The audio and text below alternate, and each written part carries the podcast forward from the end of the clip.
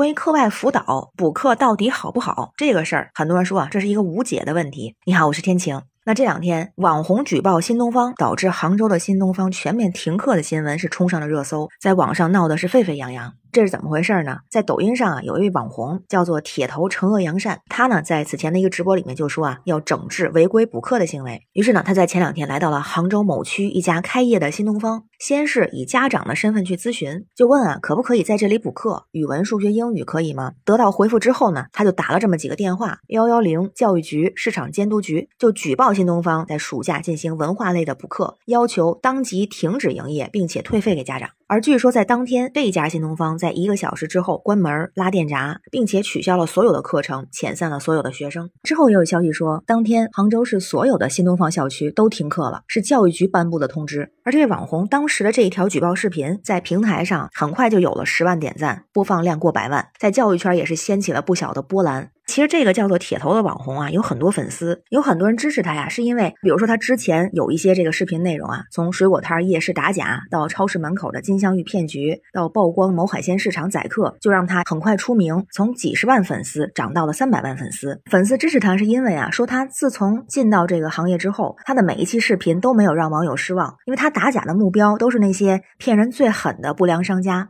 而且手段强硬，证据充足。用粉丝的话说，是每次都把不良商家怼到无言以对。每次更新的内容呢，都看得让屏幕前的网友啊热血沸腾。但是这一次，因为他加引号打假了是新东方，所以引起了非常非常大的争议。自从他发布了举报杭州新东方的这个视频之后，他的评论区可以说是没消停过。特别是在当地的新东方被停业整顿之后，而这些评论所代表的观点呢，也是两极分化，完全对立。那有赞成铁头做法的，就说补课这件事儿会引起焦虑，你补了我没补，我的孩子就要吃亏，所以我也只能补。教育的责任是应该回归学校，按规定的授课进度来教学，抵制超前学习。补课最后卷到的是家长和孩子自身，所以就说啊，支持铁头。也有人说了，那国家二一年就明令禁止了，现在如果这样的做法，这算违法了吧？假期就应该给孩子自由，不是一味的待在教室补课、旅游、运动，去看看世界，干点什么都好。而同时呢，有非常非常多的反对的声音。有人就说：“铁头啊，你这是不是就为了蹭流量啊？之前的内容虽然大家都非常的支持，但这一次是不是你做的最错的一次决定啊？”那这么说的网友也提到了，学校教育水平参差不齐，补课呢可以帮到自己孩子去弥补师资上的差距，没掌握的知识找老师再教一遍，好像也没什么问题啊。而且家长没意见，孩子没意见，怎么就你铁头有意见呢？这本来就是一个你情我愿的事儿啊，有需求才有市场啊。也有家长提到，关键是通过补课，孩子学成绩确实是提高了，这也是事实，也养成了不少好的习惯，比如说按时写作业、自主写作业等等。于是也有很多家长啊质问铁头，就说这暑假期间孩子不补课，如果开学跟不上学校进度，谁负责？高考考不上好大学，谁负责？就算你打倒了所有的辅导机构，那么家长怎么办？可能会更焦虑，只能花更多的钱去请家教补习，这样家庭开支更大。还有一条家长给铁头的留言啊，很快得到了超过两万条的点赞。他就说啊，一直很敬佩你，但是补课这事儿，你搞了只会带来一个后果：有钱的请私教补课，没有钱的补课机会都没有了。那是不是到最后越有钱越有机会，其他孩子还有机会吗？另外，你打了杭州，其他省市还在搞，岂不让杭州的小孩更没机会了？